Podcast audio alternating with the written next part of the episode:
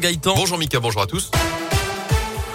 Et à la une de l'actualité, ce mercredi, sortez masqué, notamment dans les rues de saint C'est l'une des 28 communes de la Loire désormais soumises au retour du port du masque partout en extérieur dès 11 ans. Décision prise par la préfète du département pour faire face à la cinquième vague de l'épidémie. Toutes les villes de plus de 5000 habitants sont concernées.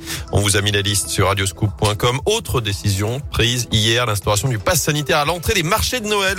Les organisateurs devront prendre toutes les dispositions pour contrôler les entrées de ces marchés et s'assurer de la validité du pass et du port du masque. Dans ce contexte, justement, c'est le jour J, le début tant attendu de la fête des Lumières à Lyon. Deux ans après la dernière édition, 31 animations prévues pendant quatre jours. Un événement sous haute sécurité avec un renforcement des mesures sanitaires, port du masque obligatoire partout, passe sanitaire dans les endroits clos, mais surtout l'interdiction de manger ou de boire dans les rues de la Presqu'île, à proximité de la Tête d'Or ou encore du Parc Blanc. Ce sont les trois périmètres qui ont été définis où le masque sera obligatoire et où il sera donc interdit de se restaurer. Le préfet de région Pascal Mayos nous explique en détail cette mesure sanitaire l'interdiction de consommer poissons et produits alimentaires sur la voie publique à partir de commerces ambulants ou sur des pas de porte pour éviter les rassemblements. Un lieu spécifique a été proposé par le maire de Lyon sur la place Lyoté avec une jauge de 1500 personnes et qui accueillera de l'ordre de 7 commerces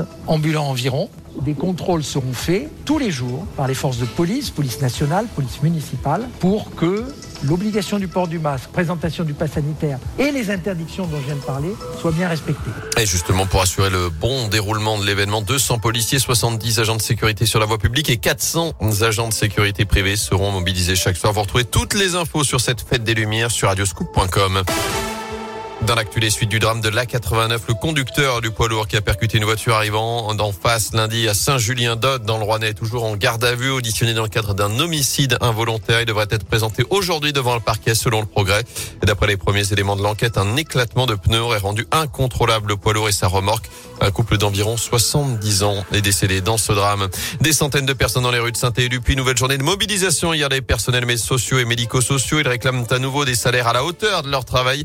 La prime Covid pour tous, la revalorisation salariale de 300 euros liée à l'extension du Ségur de la santé et des embauches massives. Une nouvelle journée d'action est d'ores et déjà prévue le 11 janvier prochain avec le secteur de la santé.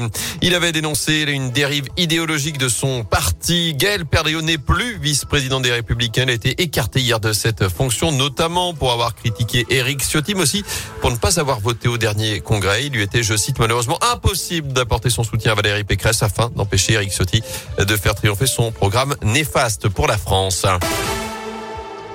On passe au foot. Il espère un nouvel entraîneur d'ici la fin de la semaine. Roland Romeillet s'exprime ce matin dans le progrès. D'après le président du directoire de la SS, il y a un paquet de prétendants. Beaucoup de coachs sont intéressés, dit-il, pour assurer donc la succession de Claude Puel. Choix laissé notamment au président exécutif Jean-François Soucas et au nouveau coordinateur sportif Loïc Perrin, qui a assisté hier à la première séance dirigée par Julien Sablé comme coach par intérim.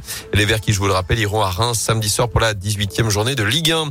De son côté, Lille n'a besoin que d'un nul pour assurer sa place en huitième de finale de la Des Champions, le LOSC se déplace en Allemagne à Wolfsburg ce soir à 21h, alors que le PSG a conclu sa phase de poule par une victoire 4-1 face à Bruges hier au Parc des Princes. Paris qui était déjà assuré de rejoindre le prochain tour de la compétition. Le tirage au sort a lieu d'ailleurs lundi midi. Exactement. Merci beaucoup Gaëtan Baranon. À tout à l'heure.